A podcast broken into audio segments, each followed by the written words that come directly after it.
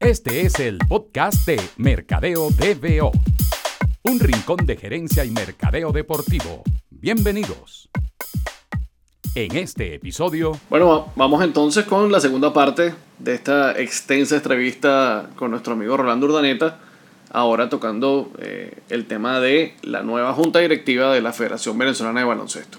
Y hablando ya del tema de la Federación de, de Baloncesto, que bueno, lo hemos tocado por arriba, eh, tú has tenido la oportunidad de, trabajar eh, directa o indirectamente con, las con las dos eh, partes que han, que han sido que, han, estado involucradas en este proceso, ¿no? Anteriormente comercializando algunos eventos de la federación y ahora como parte del, del grupo liderado por, por, el profesor Bruno Adesio. ¿Qué, ¿Qué, opinas en general de lo que ocurrió con de lo que está ocurriendo con este proceso de la Federación Venezolana de Baloncesto? Sí, fíjate, Carmelo Cortés, como tú sabes, eh, que fue electo en el año 92 como presidente de la federación, eh, estamos hablando de que se van a cumplir 26 años, 25, 26 años de eso. Todas las federaciones mundiales tienen una política, una manera que tú puedes perpetuar en el poder, o sea, no necesariamente tienes que salir con elecciones cada cuatro años ni nada por el estilo, ¿no?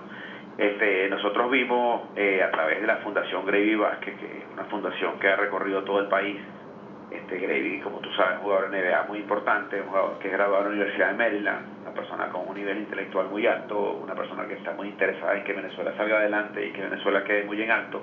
Se está llevando jugadores becados, pero además estamos haciendo una campaña por todo el país donde hay un eslogan que es el que no estudia no juega.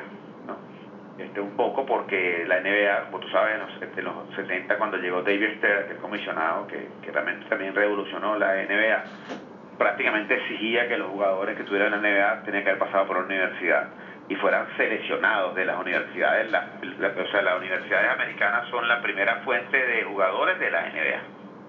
Entonces, para tú llegar ahí tenías como precondición, aunque quizás ahorita no es exactamente así, de que tenías que estar en una universidad para pues, que te pudieran escoger.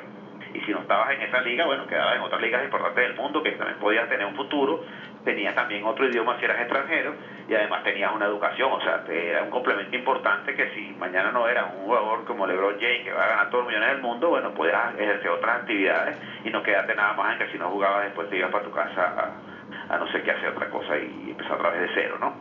Este, eh, eh, nosotros vimos muchas debilidades, todavía las seguimos viendo en todos los estados, un abandono total de, del baloncesto en, muchas regiones. Y bueno, decidimos este, tener esta, este impulso a esta cruzada a ver si con todo lo que tenemos y el modelo que tenemos podemos, obviamente con todas las contrariedades y dificultades que hay, tratar de, cambiar el baloncesto venezolano porque tenemos una visión distinta. Este, aquí no ha habido, más allá de obviamente la contienda electoral, una, una, una, intención muy sana y muy directa de básicamente de Bruno Adesio y de todo su grupo de tratar de cambiar el baloncesto venezolano y ver los resultados y, de esos resultados entonces sí ver frutos para otras cosas y no, no, no centrar nada más en la selección nacional que puede tener uno u otro resultado que, que, que después que pasa queda muerto y una de las razones de que tú puedes ver el resultado también en la liga de baloncesto o sea no hay tantos jugadores la liga segunda que es la liga nacional.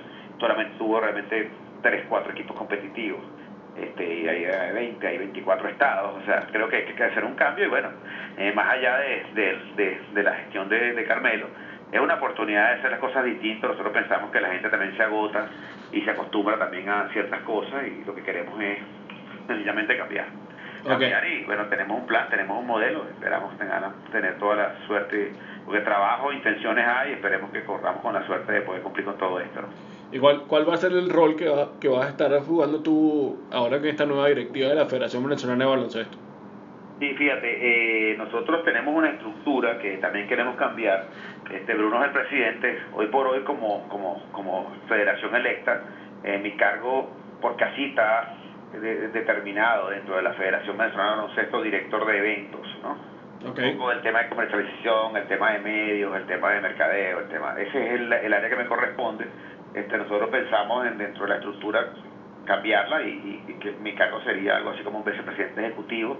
Ya. Un poco porque Bruno me, me pide, por todo lo que hemos hablado en este post de quizás hora y media, sí. Eh, tanto que, que, que, mareaba la gente. Ahí está la pasión, la pasión. Sí, creo que es eso, ¿no? Y uno no se da cuenta, eso es lo que pasa el tiempo, ¿no? Y uno no se da cuenta porque está emocionado. Claro. Pero hay una cierta experiencia en muchas cosas en el Comité Olímpico, en la Copa América, en el deporte venezolano, en el IND, en la, en la liga, que ellos dicen, oye, un elemento aquí tuyo que, que puede ayudar más allá de que podamos hacer toda la parte de planes que tenemos de mercadeo, de comercialización, de, de, de, de, redes sociales, de todo esto, bueno, también tenemos una persona que por lo menos la experiencia la tiene para tomar una decisión, entonces vamos a cambiar un poco la estructura, ¿no?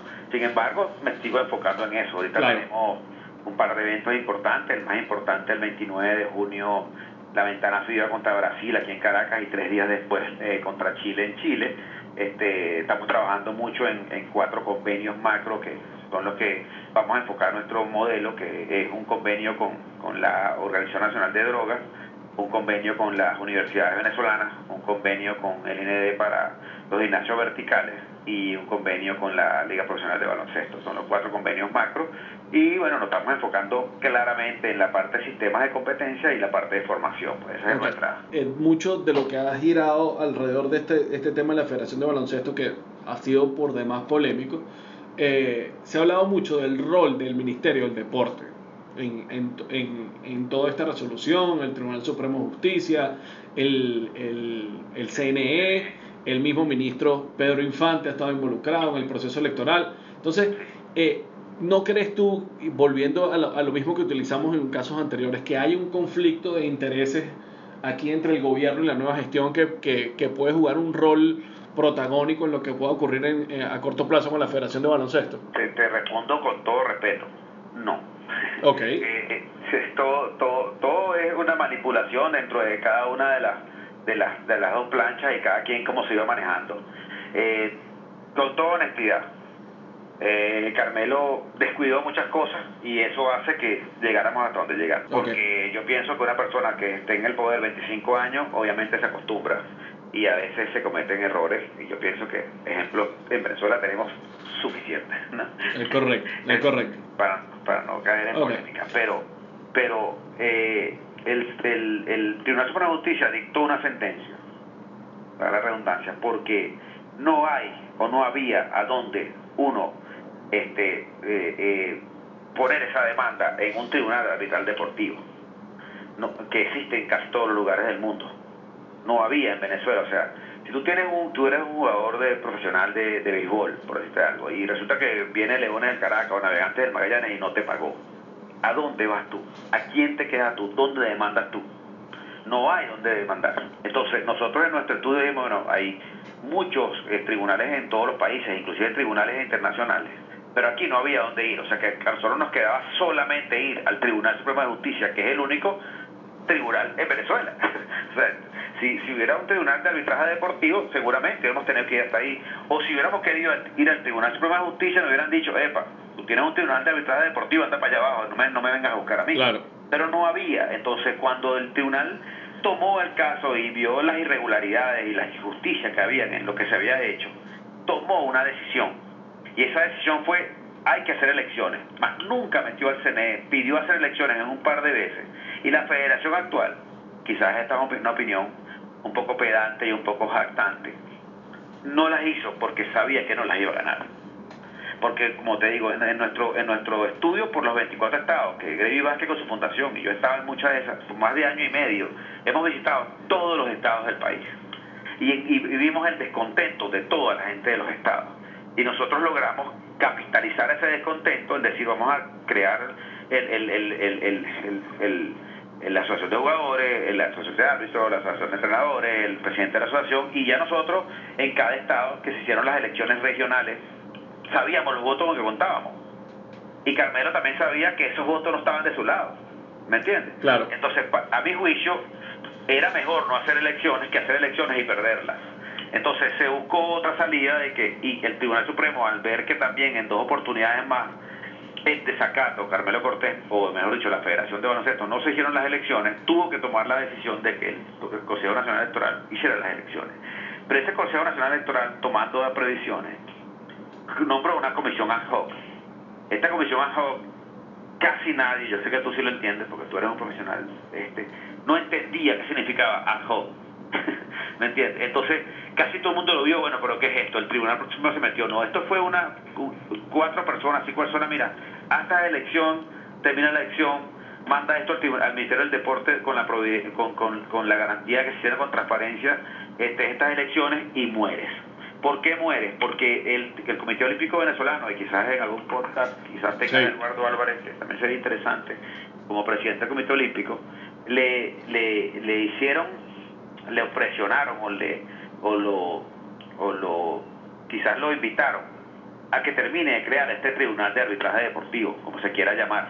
Ya han avanzado mucho en eso, tanto él como Antonio Quintero, tú lo conoces muy bien también, a Francisco Delgado, que es nuestro abogado, y a Marcos Oviedo, que es el abogado, pero es el representante de las federaciones del Comité Olímpico Venezolano, ellos cuatro como abogados, están trabajando muy fuerte ahorita en crear el arbitraje deportivo, de, arbitraje deportivo. Esto va a hacer que cualquier caso aquí en adelante de cualquier federación, atleta, entrenador, árbitro, cualquier tenga, tenga esa nueva instancia en la cual ocurre, claro. Yo, yo creo que ambos coincidimos, Rolando, en que lamentablemente se perdió la mejor época eh, en términos de resultados deportivos de la Federación Venezolana de Baloncesto. Ojalá venga una, una, incluso mejor, pero de lo que hemos vivido hasta ahora, lamentablemente se desaprovechó en términos de desarrollo de imagen, de exposición de jugadores, de, de alcance y, de expansión del baloncesto en Venezuela. Es una, una ola que, que vino, pasó y se perdió. ¿Qué, ¿Qué va a ser la nueva Federación de Baloncesto?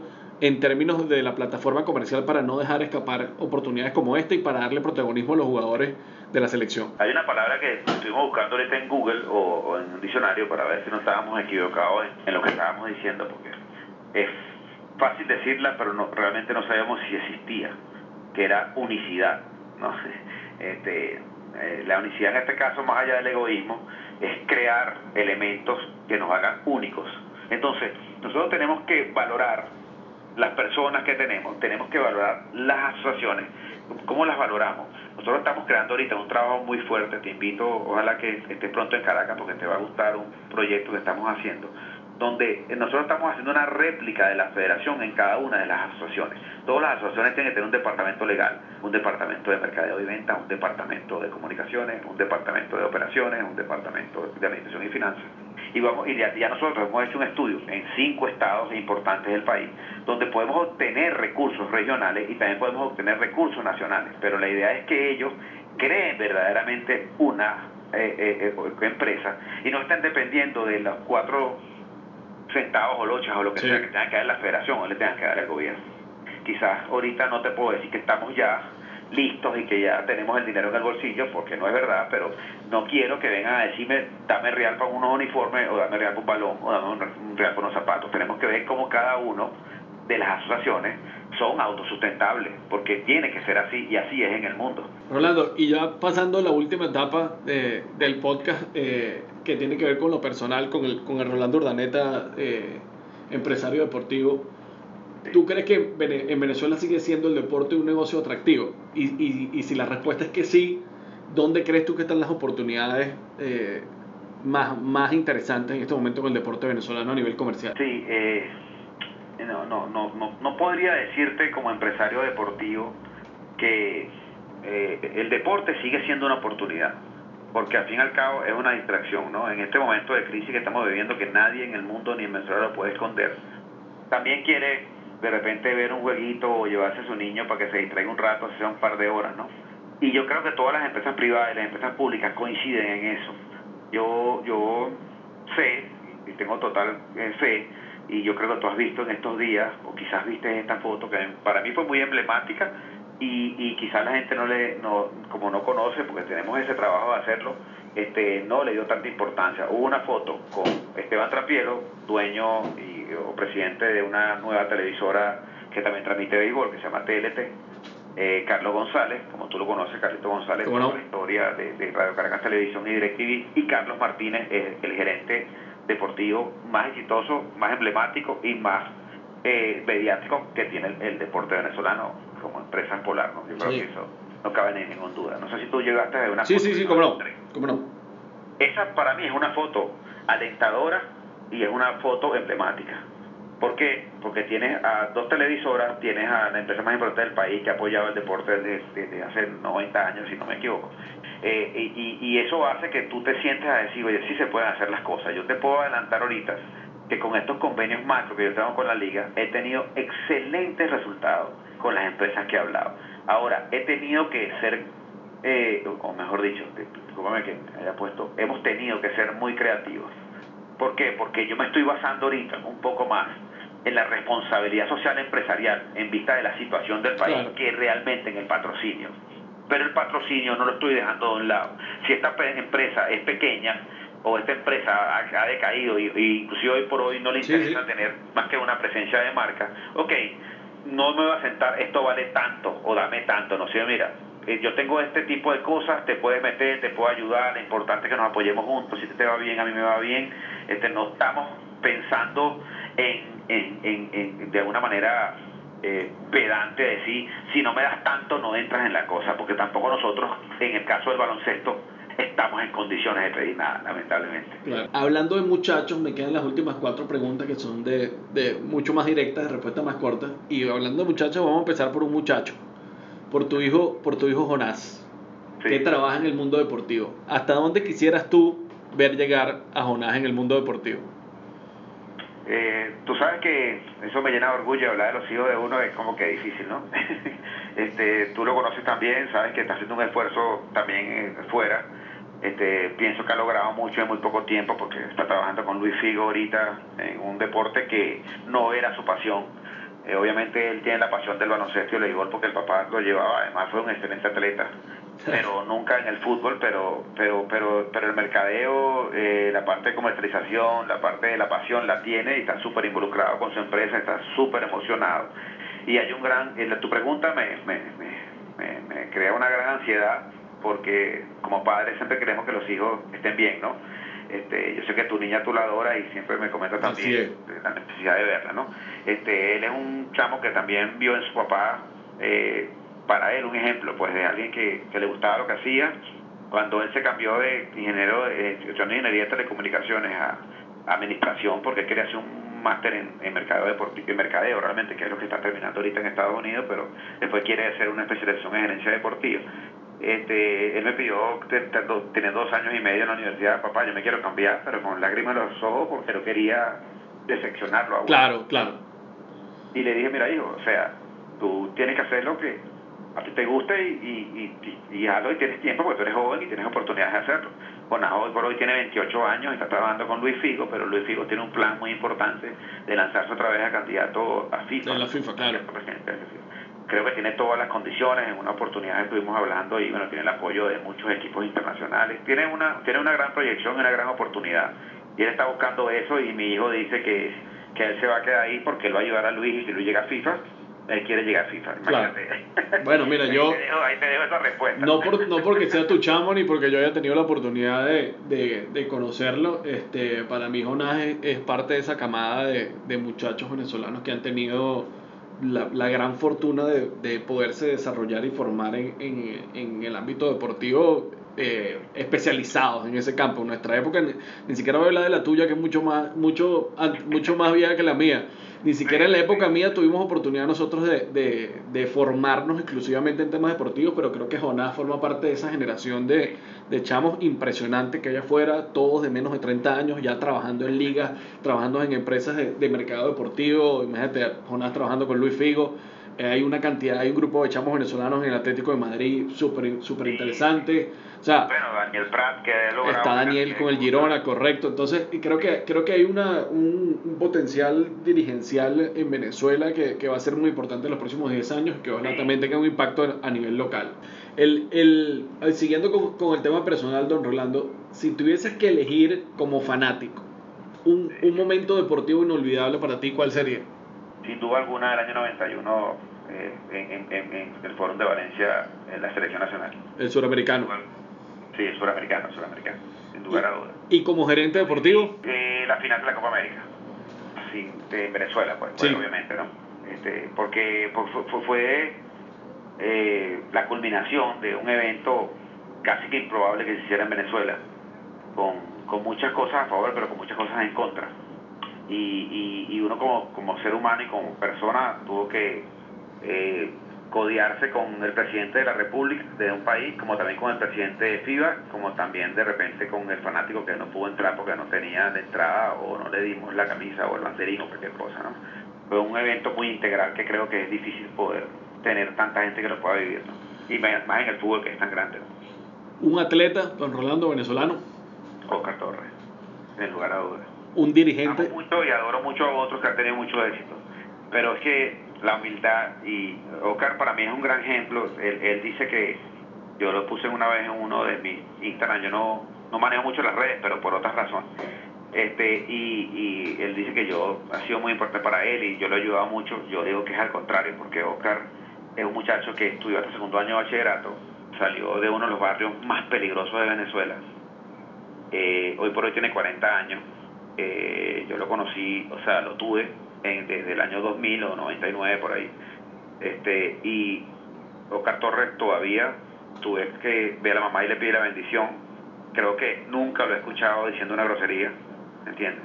Tiene altos valores este, familiares y, y, y, y, personales y no estudió. Entonces ahí me, me doy cuenta que, que no necesariamente la universidad o el estudio te da ser una buena persona y ser una persona integral, pues, ¿entiendes? Y Oscar lo demuestra día a día. ¿Y un dirigente deportivo venezolano? Domingo Cirilano y Germán Blanco. Domingo porque, porque también con el Zulia ahorita se mete integralmente en el equipo. Es una persona que está pendiente de todo, no está pendiente de que en la calle lo reconozca como el dueño del equipo, sino que hace que el equipo sea ganador, porque él es un ganador. Y, y Germán Blanco porque arriesgarse a tener un foro propio en un lugar donde hacía espectáculos deportivos, espectáculos, espectáculos este, musicales, espectáculos, espectáculos de todo tipo, asumir la, el, el, fútbol de salón y quedar campeón mundial, asumir el mundo de Carabobo y tener siete, ocho títulos, eh, eh, eh usar el Foro de Valencia con, con, que tú lo sabes, que tú llegabas ahí, eso era una tacita de oro, la atención. Eh, era valía la pena ir al foro y estaba como en otra Venezuela y arriesgar eso en un país que quizás no cree tanto en eso es, es, un gran logro, ¿verdad? ¿Cuál es el próximo evento deportivo en el que está trabajando Orlando Urdaneta? La ventana FIBA, Venezuela-Brasil, 29 de junio, seguramente lo hagamos en el Foro de Valencia, estamos trabajando en eso. ¿Y cuál es el dueño del Fórum eh, y de y de Totalmundo es Giuseppe Parmisano, aquella persona fue presidente de, de Navegantes de Magallanes. ¿Cómo no? Eh, Pepe, bueno, hablar con él también es una Biblia y tienen demasiado conocimiento y también ahí se queda uno como este post, se queda uno pegado ahí un par de horas preguntando y aprovechando todos los minutos que se puedan. Y bueno, hicieron el gran riesgo él y sus socios eh, de hacer esa inversión grandísima en comprar el Foro de Valencia y todo el mundo de Carabobo. Y yo creo que nosotros como federación merecemos ayudarlo para que esté levantando ese, ese monstruo que tiene ahí, ¿no? Y por último, don Rolando, tus redes sociales para que las personas que nos están escuchando tanto en Venezuela como fuera de Venezuela te puedan seguir. Sí, claro que sí. En Twitter, R Urdaneta Besil. Este fue un nombre, mi mamá es, de origen árabe, de libanés, y Besil es R Urdaneta, de Rolando Urdaneta, pero Besil es B alta, E, W, S, I, L. Este, lo puso, ¿sabes que en Twitter a veces pones 80 mil nombres y te dice que ya existe, ya existe, ya existe. Entonces yo sabía que el Besil no iba a existir mucho, entonces aproveché eso. Pero en Instagram sí es arroba Rolando Urdaneta. Bueno, don Rolando, finalmente agradecerte mucho este tiempo que terminó siendo muchísimo más largo de, de lo, que te, de lo que te había comprometido, pero creo que a los dos nos apasiona tanto el tema que, que se pasó rápido y, y, bueno, también agradecerte nuevamente tu apoyo con todas estas locuras que, que inventamos y, y tus palabras, por supuesto, para las personas que nos acompañaron en este episodio del podcast de Mercadeo de Veo. Sí, no, mira, yo más que orgulloso, más que agradecido y si quieres una segunda parte, que ya es bastante, también estoy dispuesto. pero, pero es verdad que, que tanto a ti como a todo tu grupo de trabajo creo que también haces un gran esfuerzo y, y, y no, lo menos que uno puede hacer es, es, dedicarle el, el tiempo que sea necesario, aunque con lo que sepamos o lo que no sepamos o lo o lo correcto o lo incorrecto que podemos estar dentro de esta pasión que se cometen errores y se está uno levantando constantemente, eso te mantiene vivo, pero, pero, pero para ustedes el mayor de, de, los respetos porque, porque se lo merecen y, creo que el esfuerzo singular que hacen eh, eh, es muy valioso y, y, tenemos todo el tiempo que sea necesario para ustedes. Síguenos en Facebook, Twitter o Instagram, arroba mercadeodbo. También puedes visitar www.mercadeodbo.com o escribirnos a contacto arroba mercadeodbo.com. Gracias por acompañarnos. Te esperamos en el próximo episodio con más ilusión que fanático guairista en diciembre.